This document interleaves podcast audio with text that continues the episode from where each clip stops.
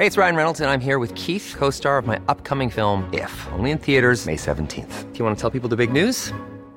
All right, I'll do. Sign up now and you'll get unlimited for $15 a month in six months of Paramount Plus Essential Plan on us. Mintmobile.com slash switch. Upfront payment of $45 equivalent to $15 per month. Unlimited over 40 gigabytes per month. Face lower speeds. Videos at 480p. Active Mint customers by 531.24 get six months of Paramount Plus Essential Plan. Auto renews after six months. Offer ends May 31st, 2024. Separate Paramount Plus registration required. Terms and conditions apply if rated PG.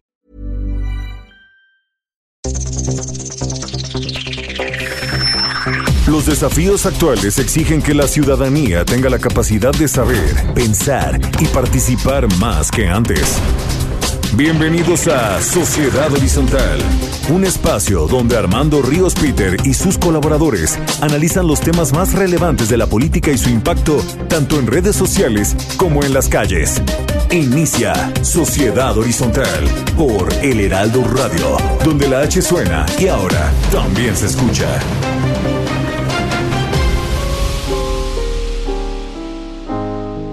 Yourself a merry little Christmas. Let your heart be light. From now on, our troubles will be out of sight.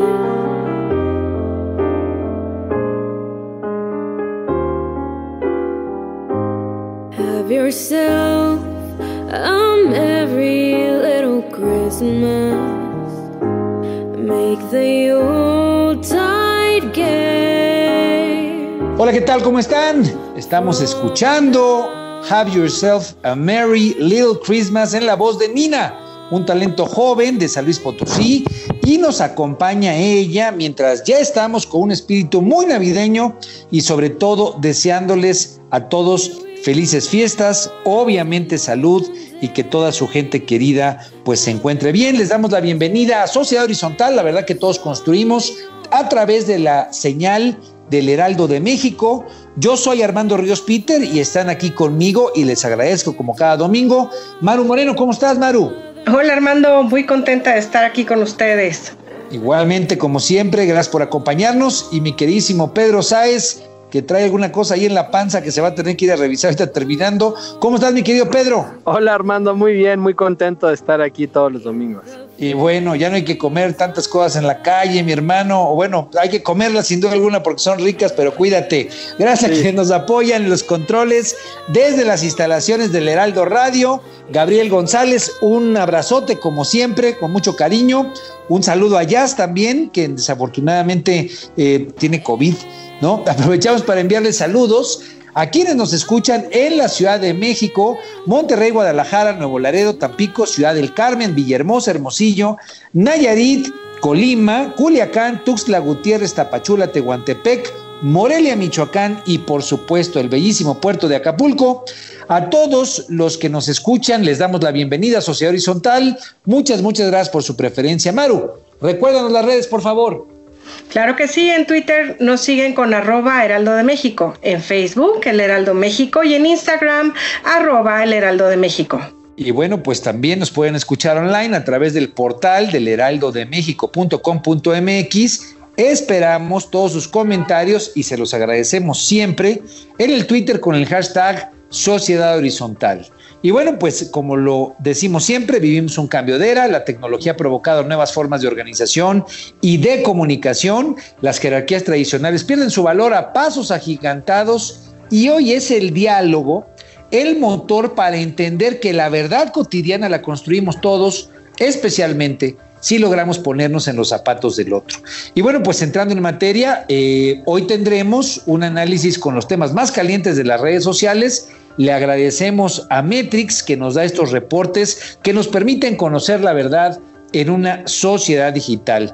Y Maru Pedro, pues un simple comentario. Eh, eh, lo que quiero es eh, platicar eh, con ustedes, aprovechar este espacio sobre un tema que me parece realmente trascendente, el tema del salario mínimo, donde la Comisión Nacional de Salarios Mínimos acordó un incremento importante y esto creo que es muy, muy, muy relevante comentarlo con el auditorio, pues porque desde los años 70 no se presentaban cambios significativos al salario mínimo. De hecho, lo que se podía comprar en nuestro país eh, con este salario mínimo vino perdiendo de manera dramática su poder adquisitivo desde los años 70 y bueno, pues eso es algo, algo que hay que celebrar. Se puso sobre la mesa desde el 2015 la necesidad de cambiar el tema del salario mínimo y ahora que entró este nuevo gobierno en el 2018, pues ha habido cambios significativos con la intención pues de que un padre de familia, una madre de familia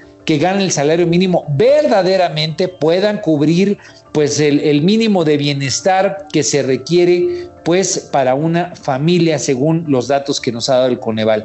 Y esto no es menor, porque a final del día pues es un tema que requiere de un diálogo constructivo entre dos componentes importantes de la pues de lo que es la economía de nuestro país, de lo que es la visión eh, productiva de México y del mundo, que es la unidad empresarial, la empresa, en la cual hay dos componentes. Por un lado están pues los empresarios, eh, eh, la iniciativa privada y por otro los trabajadores, los empleados, el sector, eh, digamos, productivo, el sector obrero, en los cuales el diálogo entre ambos pues lleva a un delicado equilibrio que, en el que se basa la productividad, en el que se basa pues precisamente el costo del trabajo, en este, en este caso los salarios. Y bueno, si bien yo soy eh, realmente alguien que con mucho entusiasmo escuché la noticia de, de, que se incrementaba un 15% el salario mínimo, como se había venido haciendo tanto en el 2018 como en el 2019, sí me preocupó que no se haya logrado eh, un acuerdo 2019-2020 que no se haya logrado un acuerdo con los empresarios. Los empresarios la están pasando mal. La semana pasada entrevistábamos aquí al líder de la Coparmex. Hay una caída en el empleo. Muchas MIPIMES, más de un millón, cerraron.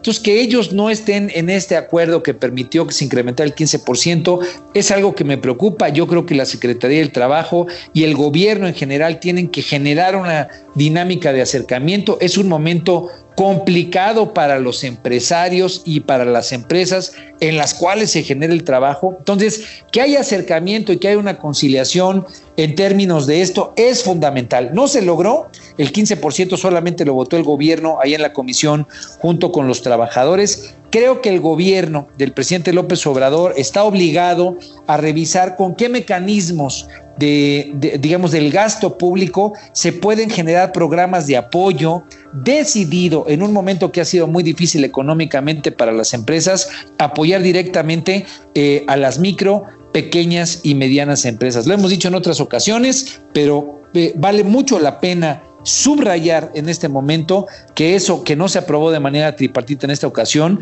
pues necesita una política pública que escuche la voz de los empresarios y que no solamente lo deje como un llamado al aire. Hay que conciliar, hay que construir y para eso el gobierno me parece que tiene que convertirse en un puente donde se vea a la empresa como la unidad económica fundamental de este país, donde empresarios y trabajadores puedan conciliar una, una visión pues de mejora conjunta. Pero cuéntanoslo tú, mi querida Maru, que tienes mucho más clara la película y que sin duda alguna estás menos distraída que yo el, día de hoy. Claro que sí, Armando. La Comisión Nacional de los Salarios Mínimos acordó incrementar el salario mínimo a partir del día primero de enero en un 15%, quedando en 141 pesos con 70 centavos, mientras que en la zona libre de la frontera norte será de 213 pesos con 39 centavos. Bueno, mi queridísimo Pedro, cuéntanos tú cómo viste esta discusión, que además de todo, pues tuvo, tuvo colorcito, ¿no? Porque hasta el, senador de allá de Nuevo León, Samuel García, pues eh, eh, hizo alguna declaración ahí de, de, mucho color y sin duda alguna de mucha polémica, ¿no? Sí, es correcto. Eh, bueno, veamos, primero veamos lo del salario mínimo. Fue una discusión muy, muy acalorada en redes sociales. Obviamente la oposición digital tomó partido por las objeciones que hacía eh, las distintas organizaciones empresariales del país, en el sentido precisamente como comentabas tú, de que no se había hecho en acuerdo con ellos y que esto podría eh, eh, traducirse, suponer desempleo. la oposición, que diga, el oficialismo digital, pues obviamente se salió con todo a festejar el salario mínimo, ¿no? Y vimos eh, muchísimas, este, muchísimas cuentas de, de las muchísimas cuentas del, del, progresivismo de izquierda que eh, habían cesado de apoyar eh, muchas de las decisiones que había tomado el gobierno de la Cuarta Transformación Federal a defender del salario mínimo. Se mezcló la discusión con lo de Samuel García y se acusó a la oposición de ser esquizofrénica. ¿Por qué? Porque entre las declaraciones que hizo Samuel García es que no podía creer que existieran personas que tuvieran suelditos de 50 mil pesos. 40 mil, 50 mil. 40 mil, 50 mil pesos. Sí, dijo que, exacto, exacto, que le costaba mucho trabajo creer que existieran personas que tuvieran suelditos de 50 mil pesos y que conocía personas que eran felices con suelditos de 50 mil pesos. Y entonces, eh, pues de aquí se aprovechó la, el oficialismo digital para hacer un linchamiento mediático que giró en torno a eh, qué onda con la esquizofrenia de la oposición. Por un lado, se critica el aumento del salario mínimo y por el otro no se puede creer que existan personas con 50 mil pesos. Algo que obviamente solo puede ocurrir en redes porque, o sea, siendo completamente honestos, es una, una narrativa un poco injusta en el sentido de que porque un personaje que pertenezca a la oposición haya hecho esa declaración, pues no se puede englobar a la oposición digital, ¿no? O a la oposición política en esos términos. Pero Ahora, pero, ahí, sin duda alguna, Pedro, y coincido contigo, es injusto, pero en esta sociedad horizontal, ese tipo de, de, injusticias prevalecen por algo que hemos comentado muchas veces, lo simbólico en qué lado estás, con quién estás, con quién haces política, termina pues convirtiéndose para bien o para mal, pues en un referente para muchos actores que están simplemente viendo, muchos de ellos aprovechando las oportunidades políticas que se abren en el debate público, pero también muchos otros con sensibilidad diciendo, oye, pues si para un representante importante, que no es menor cosa querer ser gobernador de Nuevo León, es lo que busca este senador, eh, pues un sueldo eh, raquítico es uno de 40 mil, 50 mil, no es tanto solamente la crítica al salario mínimo, sino es el tipo de eh, personaje que representa, el tipo de liderazgo que representa, el tipo de desconocimiento de la realidad social que se quiere gobernar, aunque Nuevo León es un lugar en el que obviamente hay buenos índices de desarrollo, hay crecimiento, hay empresarialidad, pues yo los invitaría a que vayan a la colonia Independencia para que vean eh, las fallas, digamos, estructurales y las necesidades económicas que tiene la gente. En ese lugar, hablo específicamente de Monterrey, Guadalupe, en Nuevo León, pero que obviamente es muy característico de nuestro país, ¿no lo crees, Pedro? Sí, sí, estoy completamente de acuerdo, Armando. Eh, eh, añadiendo lo que añadiendo lo que acabas de comentar, aquí suceden, suceden varias cosas. Efectivamente que en términos, eh, en, esta, en esta era de sociedad hiperconectada, lo simbólico tiene un peso, ¿no? Eh, y la narrativa que no tenía antes. En este sentido, eh, además de eso, lo que normalmente sucede es que en términos de políticos, de discusión política, solo existe espacio para dos campos. Y lo que diga cualquiera de los personajes, específica, especialmente si son personajes que, tienen eh, un, importante peso en cualquiera de los dos campos, se toman como declaraciones de los campos enteros. Ahora, es injusto, eh, eh, em, obviamente, considerar que las declaraciones de un, de un personaje incluyen al campo entero, pero también hay algo que sí debe de señalarse, que es eh, este, en estos términos de sociedad hiperconectada, la autenticidad, eh, eh, salir a los, a los, medios, a las redes sociales y, ser exactamente quien eres, sí tiene una historia, ¿no? Precedentes de, de, poder capitalizarse en términos electorales de forma importante y eso precisamente le ha sucedido a Samuel García. Samuel García sale tiene varios videos muy exitosos y se ha manifestado en redes sociales exactamente como es, lo que también ha supuesto que se muestre a sí mismo como una persona en su momento machista, ¿no? Cuando le dijo a, su novia que no estuviera enseñando las piernas, y, un, y también desapegada de la realidad. Entonces, en mucho sentido, pues la, la autenticidad también hace ver que pues, en la clase conservadora eh, existen estos personajes que no saben mm, bien a bien en qué país viven. Bueno, a final de cuentas, eh, creo que ahí es donde empieza el análisis profundo de lo que es la sociedad horizontal. La sociedad horizontal valora mucho a la gente de neta, a la gente verdadera, a la gente que se muestra de manera transparente. E incluso muchas veces, aunque ese ser transparente pues sea representativo de una realidad pues muy pequeñita. En este caso, pues una persona que siendo, eh, eh, digamos, representativa de una clase económica muy pudiente, pues es ajena a una realidad mucho más amplia.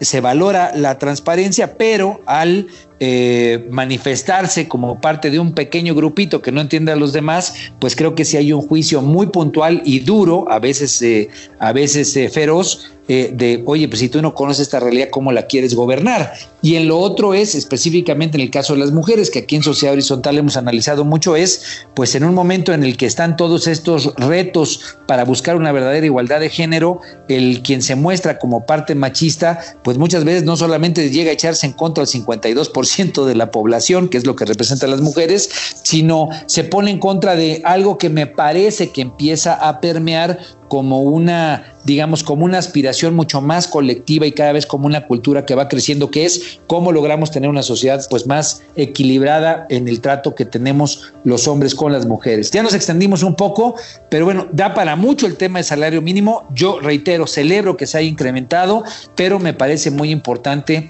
que el diálogo que fortalece y que promueve el gobierno permita tener pues una visión constructiva ahí con los empresarios porque se quedó el hueco, el hueco de su voto en o en su voto en contra. La ley del Banco de México, Maru, porfa. Claro que sí, tras las advertencias y cuestionamientos del gobernador del Banco de México, analistas pidieron aplazar la aprobación de la nueva ley Banjico en materia de captación de divisas hasta febrero del 2021 por la Cámara de Diputados. El mayor impulsor a su aprobación, Ricardo Monreal, se quedó prácticamente solo al momento de votarla y quedó en hacer un replanteamiento de la misma una vez que la rechazaron. Un tema complicado, Pedro. Rápido tus impresiones de lo que reflejaron las redes sociales. Una conversación eh, muy, muy, este, muy técnica, ¿no? Muy técnica. Sí, muy, muy técnica y como toda conversación técnica, aunque es un asunto importante, eh, eh, no existe tanto espacio en redes sociales. para el entendimiento suficiente de, de, qué, de, qué trataba esto. Y entonces no se unieron las grandes este, articulaciones digitales tanto de oposición como de oficialismo eh, y, giró en, torno a cuentas eh, muy específicas de eh, distintos personajes que conocen de la materia. Sí, muy de la élite económica, pero quisimos rescatarlo porque creo que demuestra con una evidencia contundente como un tema en el que, por ejemplo, por esta ley pues nada más y nada menos que el procurador de los Estados Unidos, William Barr, eh, escribió una carta específica comentando su preocupación sobre este tema. Eh, la calificadora Moody's señaló que si la ley se aprobara en los términos que estaba planteada, nuestro país podría perder calificación y fue un tema que pasó en las redes pues casi de noche, solamente con los comentarios de círculo muy, muy, muy, muy rojo, ¿no? Lo diría ya muy profundamente rojo, gente eh, con conocimiento de los temas en materia de lavado de dinero, de crimen organizado y obviamente en la parte de eh, autonomía del Banco Central, que son trascendentes para el comportamiento estructural y para el futuro del país, pero que nuestra sociedad digital pues no, no, no, no entendió en muchos, en muchos casos o no le interesó. Entonces eh, es importante dejarlo ahí, se queda para el próximo periodo de sesiones, una ley a la que hay que tenerle mucha, mucha atención, porque si hubo reacciones internacionales que pueden ser preocupantes en caso de que se mantuviera la ley en los términos en los que está presentada. Cuéntanos el tema. Le, Broso se fue contra el presidente, mi querida Maru. Sí, Broso, el payaso, ahora sí muy tenebroso, le envió un mensaje al presidente en el que le dice que espera que la aplicación de la vacuna anti-COVID-19 la utilice como un beneficio, que no la utilice, perdón, como un beneficio electoral. Además le dijo, acuérdate Andrés, no eres Dios, no eres el Hijo del Hombre, eres un pip presidente, que o no sirves o no sirves para ni madres. Este video de Broso se hizo tendencia y sí que incendió las redes sociales. ¿Cómo lo viste, Pedro? Pues sí, hombre. Bueno, te quedaste sin te quedaste sin palabras. ¿Qué opinión tienes? ¿Cómo reaccionaron las redes? No, ahora sí fuertísimo, ahora sí fuertísimo. Obviamente este es un, eh, un, um, un, antes y un después para Broso en, en, términos de su presencia digital y de la forma en la que se entiende en redes sociales. El amloísmo obviamente esto lo, lo entendió como sacrilegio. No, con ¿no? una declaración de guerra, ¿no? Una declaración de guerra. Una literal. declaración de guerra, una declaración de guerra. O sea, Broso está ahí arriba con, con personajes inmundos para el oficialismo digital como Loret, ¿no? Y, eh, y sí se le aventaron a la yugular. Algunos ahora, personajes. Sí. Ahora, eh, a ver, perdón, te iba a interrumpir. ¿Algunos personajes decías? Sí, mucho, algunos personajes de oposición pues, obviamente apoyaron a Broso, eh, todo en, en, los mismos términos eh, cómicos pues, con los que se, se, debería haber manejado esta situación. Y sí, pues simple y sencillamente lo que sucedió es que las, las redes sociales oficialistas pues, esto lo encontraron como una, como una aberración, no les causó ninguna risa y lo entendieron pues, como una declaración de guerra. A ver, yo solamente retomaría por qué quisimos comentar esto, porque eh, hemos estado analizando, especialmente ahora de cara a lo que viene el proceso electoral, que, que, a veces se confunde, digamos, el ataque a la persona del presidente eh, co como un mecanismo de, de tratar, digamos, de, de, de, confrontar algo que no gusta del gobierno o formas en las que no gusta cómo está la política pública.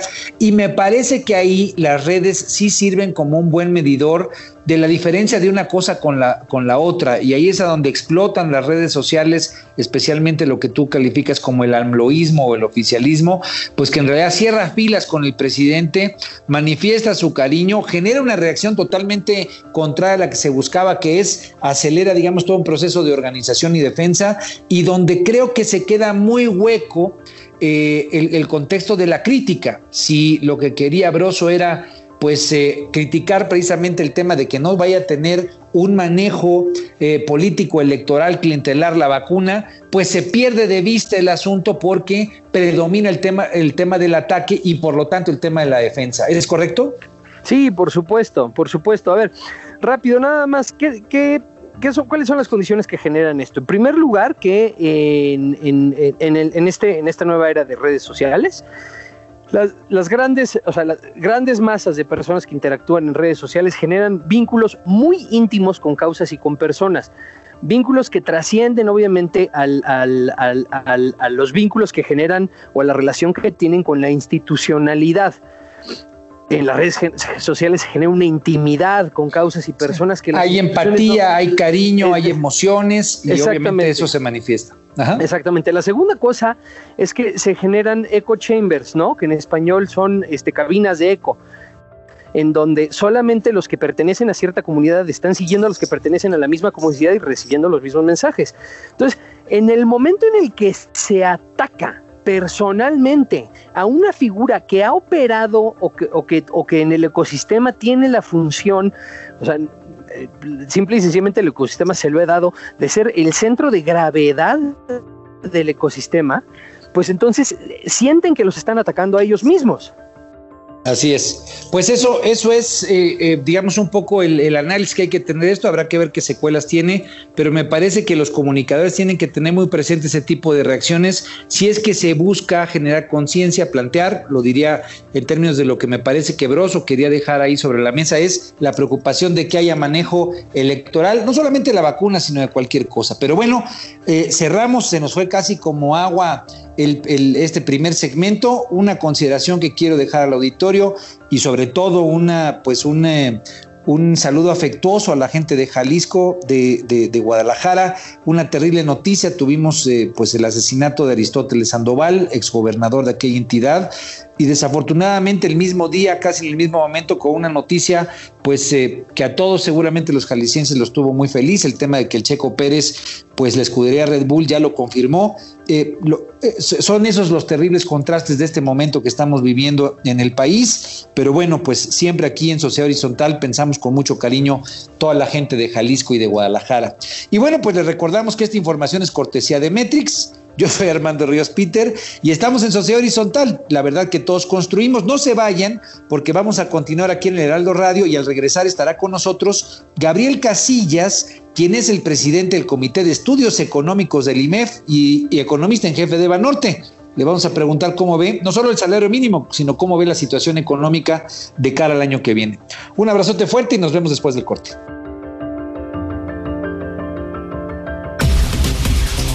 Vamos a una pausa y regresamos a Sociedad Horizontal por El Heraldo Radio.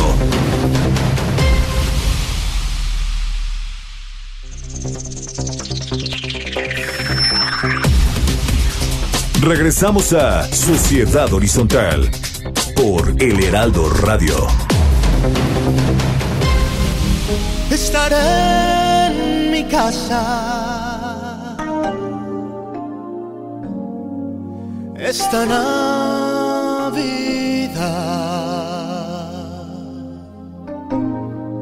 Tú serás la nieve y yo el fuego de tu hogar.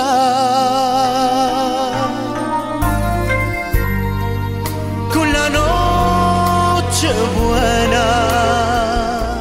Hola, ¿qué tal? ¿Cómo están? Seguimos aquí en el Heraldo Radio y bueno, pues estamos escuchando Estaré en mi casa con Luis Miguel, recordándoles que en estas fiestas es importante cuidarse y guardarse en casa, así como que en varios estados, incluyendo todo el Valle de México, pues estamos nuevamente, desafortunadamente, en semáforo rojo, entonces, por favor, hay que usar cubreboca, ya hay que mantenerse en casa lo más eh, posible, no solamente por cuidar a, cuidarnos a nosotros mismos y cuidar a los nuestros, sino por cuidar a todos los demás que nos rodean. Recordemos que hoy todos dependemos de todos. Y bueno, pues gracias por seguir con nosotros.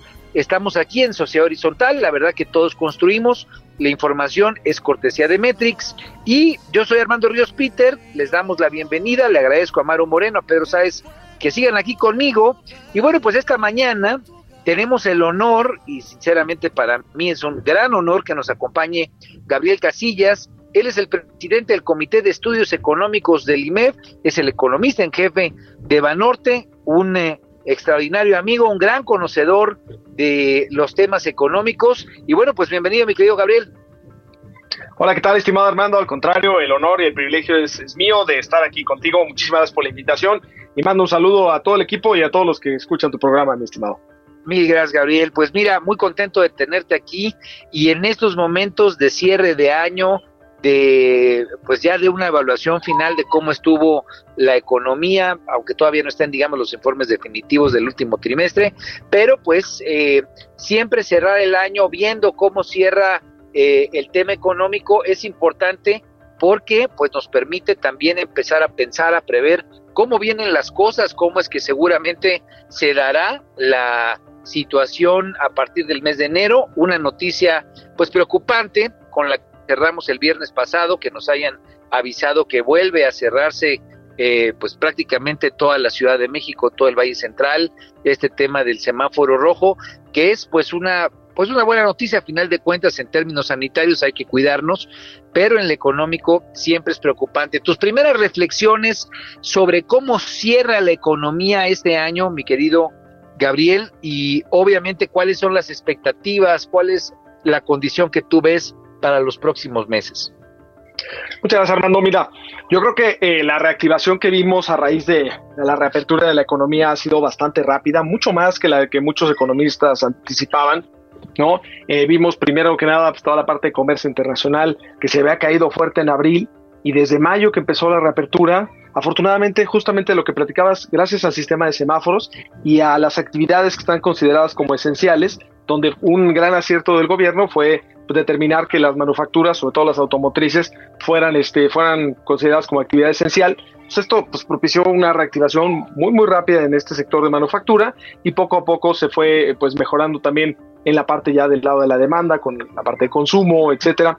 Y justamente en la parte de consumo, eh, pues muy interesante lo que vimos en las ventas de ANTAD, ¿no? Que sí. si bien los, los, los autoservicios... La, la Asociación de, Nacional de Tiendas de Autoservicio, ¿no? Y... Exactamente, gracias por eso, Armando. Mira, pues el, en abril la, la, caída fue muy fuerte, fue alrededor de poco más de 20% con wow. respecto a abril del año pasado. pero espérame, los, los, los, autoservicios no les fue mal, todo el tiempo en números negros, pero las departamentales cayeron 73% sus ventas y afortunadamente ya para para agosto, septiembre, octubre e inclusive noviembre ya tasas positivas.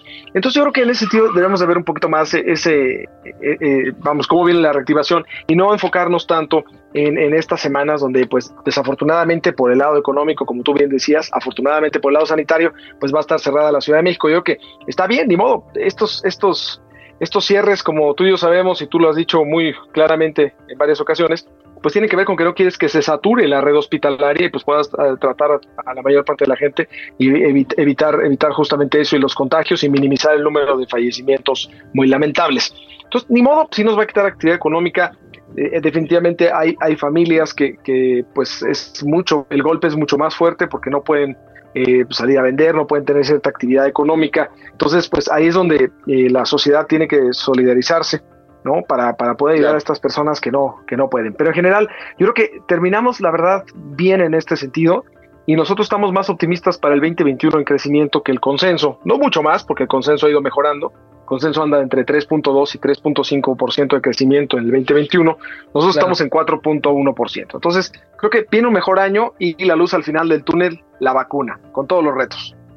¿Cuáles serían precisamente en esa comparación del, promedio, es decir, lo que otros bancos, lo que otras instituciones financieras eh, auguran para el 21? Ustedes traen, como bien comentas, un porcentaje mayor. ¿Cuáles serían los principales motores de esa reactivación eh, en, lo, en, lo, en, lo, siguiente, en los próximos meses? ¿En, qué sectores, en qué ámbitos eh, pues de, la producción es donde, donde tú ves, o, o del consumo, etcétera, dónde es donde ves que viene esa reactivación?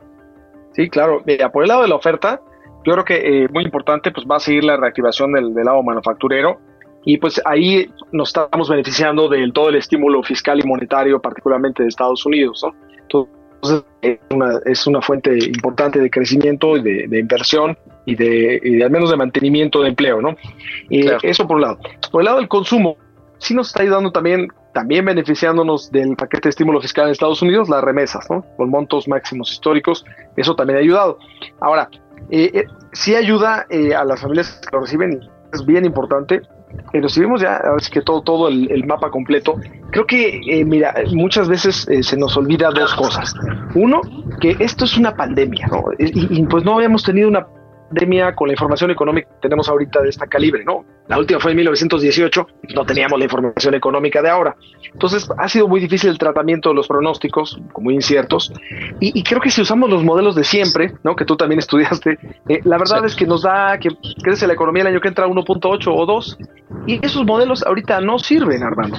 Lo que necesitas es ver realmente, nosotros nos fuimos rama por rama, las 20 ramas del PIB del lado de la oferta, o sea, manufactura, construcción, este, servicios financieros, etcétera, nos una por una y la verdad te das mucho cuenta si lo ves desde el punto de vista en que, qué porcentaje de actividad económica se está recuperando y hay rubros que te sorprenden lo rápido que se están recuperando y mucho tiene que ver en que México, y tú lo sabes muy bien, somos un país más del sector privado, ¿no? O sea, aquí en México 85% del PIB viene del sector privado, a diferencia de Brasil, en donde solo es el 75%. Digo, sigue siendo muy grande, pero vamos, yo creo que eso, eso lo que hace es que eh, pues el país por sí mismo salga adelante a pesar de que los esfuerzos fiscales de apoyo a, la pandemia han sido bastante limitados. ¿no? Entonces creo que esos dos factores, si los pones en conjunto, ¿no? el tema de, de utilizar pues más adecuados a lo que estamos viviendo.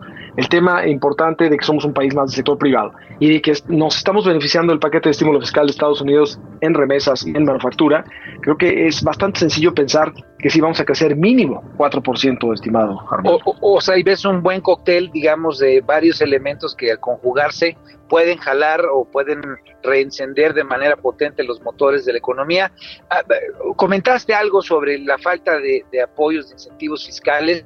Obviamente se fue un gran debate con el sector privado, especialmente la campaña, planteamiento de, las principales cúpulas empresariales de que se hiciera un acuerdo, de que se hicieran apoyos especialmente a la micro, la pequeña y la mediana empresa.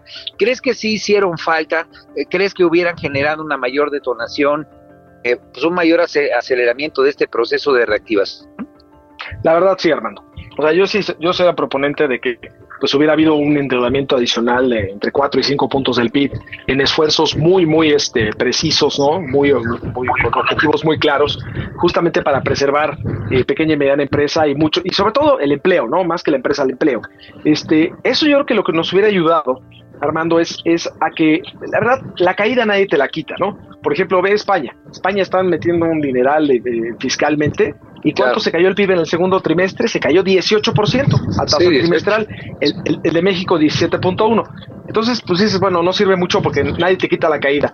Pero en la recuperación, Armando, a España, eh, los pronósticos, el consenso de mercado para el año que entra, anda entre 7 y 8%, y en cambio en México andamos ahí entre 3,5 y 4. Entonces creo que la gran diferencia son todas esas empresas y todos esos empleos que se preservaron con la ayuda fiscal y que salen adelante eh, el año que sigue. Entonces creo que sí hicieron falta, ¿no? Y, este, y además considero que a lo mejor ni siquiera hubieran aumentado tanto el endeudamiento, ¿no? Porque como tú sabes, pues siempre vemos el, la deuda como porcentaje del PIB. Entonces, pues en México lo que está pasando es que la deuda no ha incrementado mucho, pero el PIB, el denominador, se ha achicado tanto que la deuda va a aumentar. Entonces tal vez hubiera aumentado de cualquier manera si hubiera habido este, este apoyo fiscal, pero no, no ocurrió, ¿no? Bueno, pues como bien lo, como bien lo comentas, Gabriel, pues a final del día, tal vez eh, si el gobierno hubiera metido un poco más de recursos, no hubiera impactado tanto en evitar la caída del Producto Interno Bruto, pero sí pudiera haberle generado una capacidad de reacción, de desenvolvimiento, pues más rápida, más, más certera en lo inmediato a las micro y las pequeñas y las medianas empresas. Y qué bueno que lo comentas, porque lo quiero enlazar con el que fue pues el principal tema de la semana, por lo menos en materia económica. Hubo dos, y ahorita te voy a pedir tu opinión. Primero estuvo el asunto de la ley Banjico, lo voy a dejar un poquito reservado para comentarlo más, pero el tema del incremento al salario mínimo, donde pues la Coparmex y varios de los representantes de la iniciativa privada que no firmaron, pues argumentaron mucho de que eh, serán la, las MIPIMES, las micro, pequeñas y más empresas, las que recibirán este impacto en el incremento de los salarios y lo ven como algo preocupante. Hablaban de una cifra de tal vez la posible pérdida de 700 mil empleos. ¿Tú, ¿Tú cómo lo ves? Ligándolo, obviamente, eh, la gran política pública alrededor de la pandemia, pues es un tema que generó, repito, mucho debate, pero eh, ya viéndonos al tema del salario mínimo, y los impactos que han tenido los negocios sin esos apoyos gubernamentales. ¿Cómo lo, cómo lo ven ustedes? ¿Cómo lo sientes? Pues mira, Armando, como tú bien sabes, eh, siempre los incrementos del salario mínimo pues pueden tener incidencia tanto en inflación como en el tema de empleo o desempleo, ¿no? Entonces, déjame, nada más te digo rápido un, tema de inflación con respecto al salario que es bien relevante y que no me parece tan preocupante como algunos lo han dicho.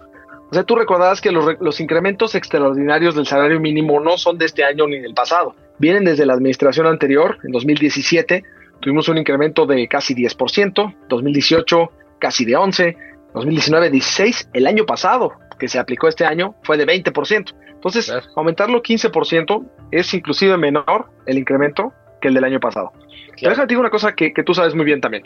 Las dos cosas que han permitido que se aumente el salario mínimo de manera extraordinaria sin que afecte la inflación, porque la inflación, digo, en 2017 estuvo en 3.4, en 2018 4.8, 2019 2.8, o sea, realmente no, no vemos inflación muy alta. Yo creo que las dos cosas que han permitido, una fue desvincular el número de salarios mínimos a muchos precios y tarifas, ¿no? Como ya sabes, las multas, etcétera, que estaban denominadas salarios mínimos. Ese es número uno. A ver, el anclaje famoso que se tenía al salario mínimo. Exacto, yo creo que haberlo desvinculado, eso fue muy, muy efectivo. Y el segundo tema es que no, no se dé el incremento total como tal, digamos. O sea, que no se dé ese 20% este año o el 15% que se planteó para el año que entra, sino que se divide en dos. En una cosa que se llama MIR, M-I-R, que no es la estación espacial rusa, sino es la famosa, el famoso monto independiente de recuperación, que ese es en pesos, no en porcentaje, y prácticamente se le da nada más a los que ganan un salario mínimo y después se aplica el incremento, ¿no? Que por ejemplo para este año del 20, el único incremento porcentual que se aplicó a, los que ganan más de dos salarios mínimos fue de 5%. Entonces, realmente no es tan alto. Entonces, yo creo que estas dos cosas que platicamos son las que han permitido que no sea inflacionario el incremento extraordinario del salario mínimo. Y yo creo que este año tampoco va, va a ser el caso. Inclusive es menor y algo bien importante, Armando, es que si tú ves cómo ha sido la trayectoria de los que ganan un salario mínimo versus los que ganan dos salarios mínimos, precisamente por este tema del MIR, eh, pues todavía no, no convergen, no chocan. Entonces todavía hay oportunidad de hacerlo sin que sea inflacionario. Pero déjame te contesto la segunda pregunta que es bien relevante, que es el tema de desempleo o que le pega a las empresas. Tú sabes que si tú aumentas el salario, la teoría económica básica te dice que pues vas a traer más gente al, trabajar, a trabajar, ¿no? Y va a haber más empleo. Pero eso, eso solo ocurre cuando estás en la fase de crecimiento de la economía. Es correcto. cuando estás en la parte cíclica, donde estás en la peor recesión, desde 1932, como es el caso actual de México, pues la verdad te causa el efecto contrario, ¿no? Al subirle a fuerza el costo a las empresas, sobre todo a las, a las más vulnerables, lo que hacen es, para poder otorgarlo y cumplir con eso, hay, hay, tres formas de hacerlo. Una, o te vas a la informalidad, que cada vez cuesta más trabajo, afortunadamente. Dos, eh, pues decides mejor eh, despedir a algunas personas. O tres, dejas de contratar algunos prospectos que tenías. En la medida en cómo se está haciendo, en lugar de provocar empleo, es muy probable que desafortunadamente abone a aumentar el desempleo. Entonces, eh, hacer una cifra de cuánto le va a pegar es muy complicado. no habíamos tenido una crisis como esta, no habíamos tenido una crisis como esta con incrementos tan extraordinarios del salario.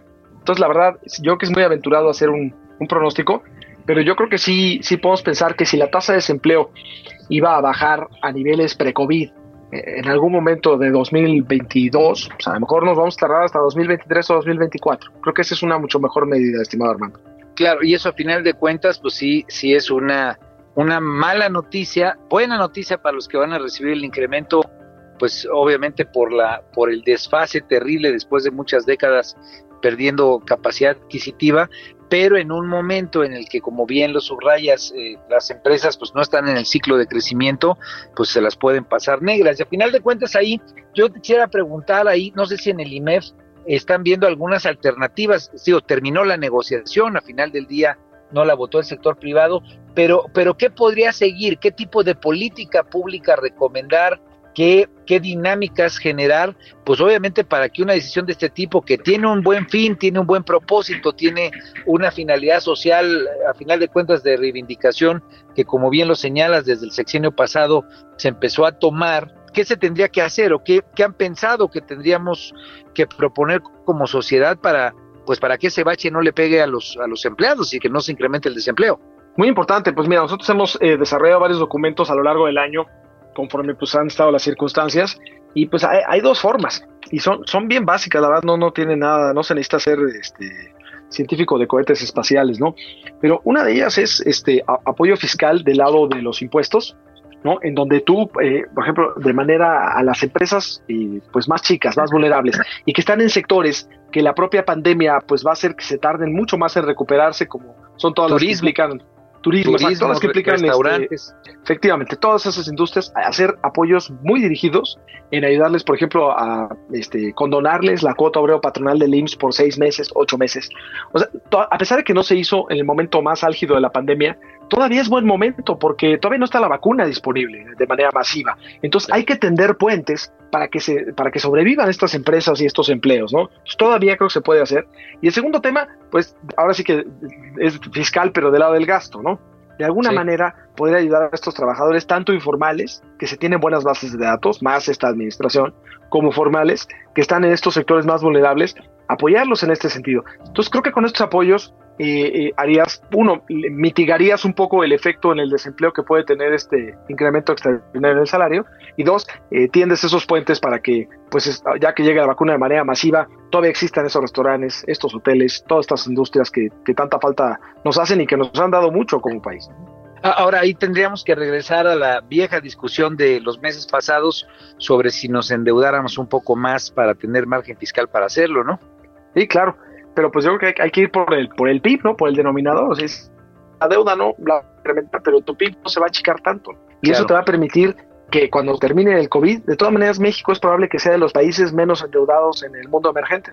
Sin duda. ¿Y sientes que el gobierno puede ser eh, receptivo a esto? Eh, ¿Ves a Arturo Herrera ocupado, digamos, en atender esto? Porque, porque creo que es, es interesante. Ellos tal vez no, no prestaron oídos, se cerraron respecto al tema de la pandemia pero aquí el, digamos, el, el, detonador, el gatillo, eh, es otro. A final de cuentas es una decisión tripartita en la que los empresarios pues pusieron sus argumentos eh, eh, en la CONASAMI, no fueron uno de los que apoyó en esta ocasión, nada más se quedó el sector obrero junto con el sector gobierno. Entonces, ¿sientes que habría condiciones de tender un puente? ¿Sientes que el gobierno podría estar abierto en este nuevo momento o, o hay pues eh, la cuesta arriba compleja que en la ocasión anterior se tuvo? Mira, la verdad, lo que, lo que yo veo, Armando, es que eh, el secretario Herrera siempre ha estado abierto a hacer esto, ¿no? Eh, su misma formación en el Banco Mundial, etcétera, yo creo que estaba puestísimo a hacer algo así.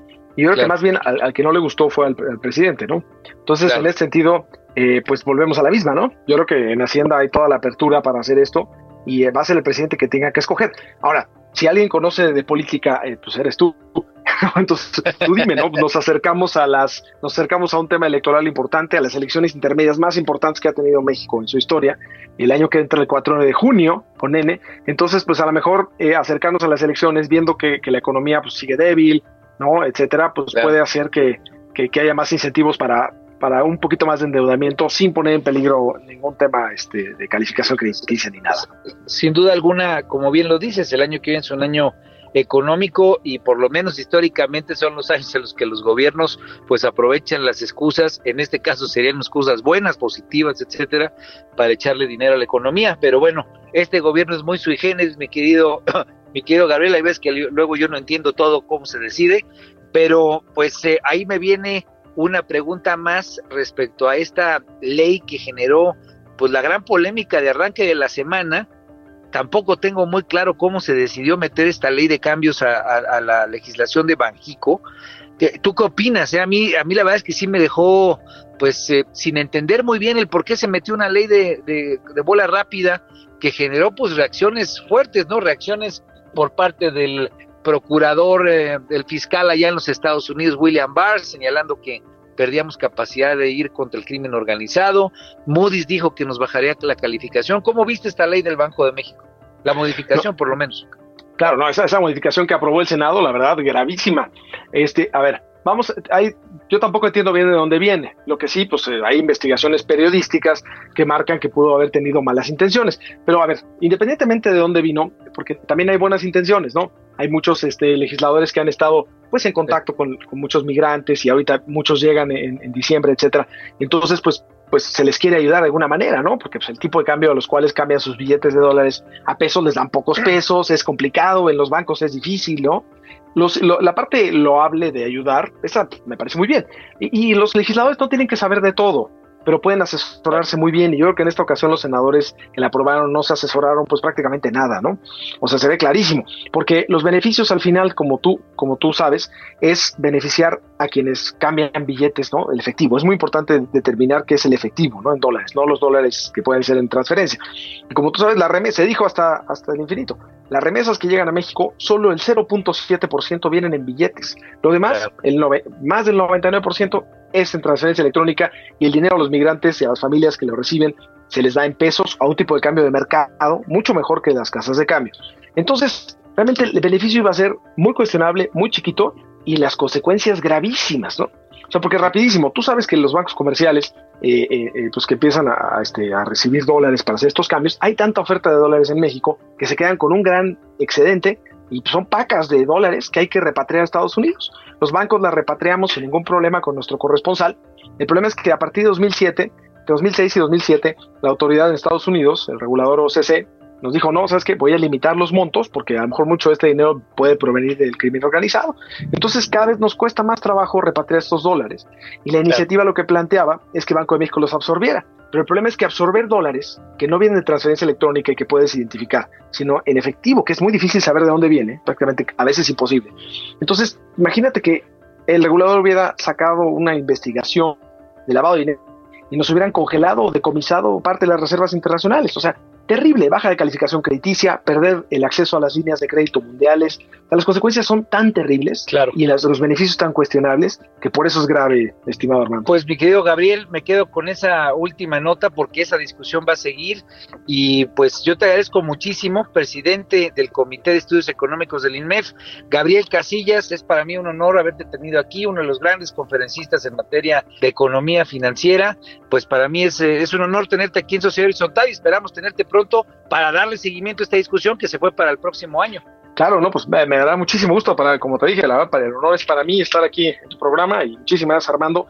Se aprovecho para desearte muy feliz Navidad, todo lo mejor para el año que entra, que tiene que ser mejor que el 2020, tanto para ti y tu familia y todos los que escuchan tu muy buen programa. Así va a ser sin duda alguna, un abrazote fuerte. Y bueno, pues les agradecemos a todos por habernos escuchado hoy en Sociedad Horizontal. La verdad que todos construimos aquí por el Heraldo Radio. Nos vemos la próxima semana como siempre a las 11 de la mañana. Yo soy Armando Ríos Peter y bueno, pues que tengan, como ya lo dijo el buen Gabriel, una feliz Navidad y que tengan obviamente una gran calor familiar cerca, cerca de todos ustedes. Abrazote fuerte. Los desafíos actuales exigen que la ciudadanía tenga la capacidad de saber, pensar y participar más que antes. Esto fue Sociedad Horizontal, un espacio donde Armando Ríos Peter y sus colaboradores analizan los temas más relevantes de la política y su impacto tanto en redes sociales como en las calles. Una producción de El Heraldo Radio, donde la H suena y ahora también se escucha.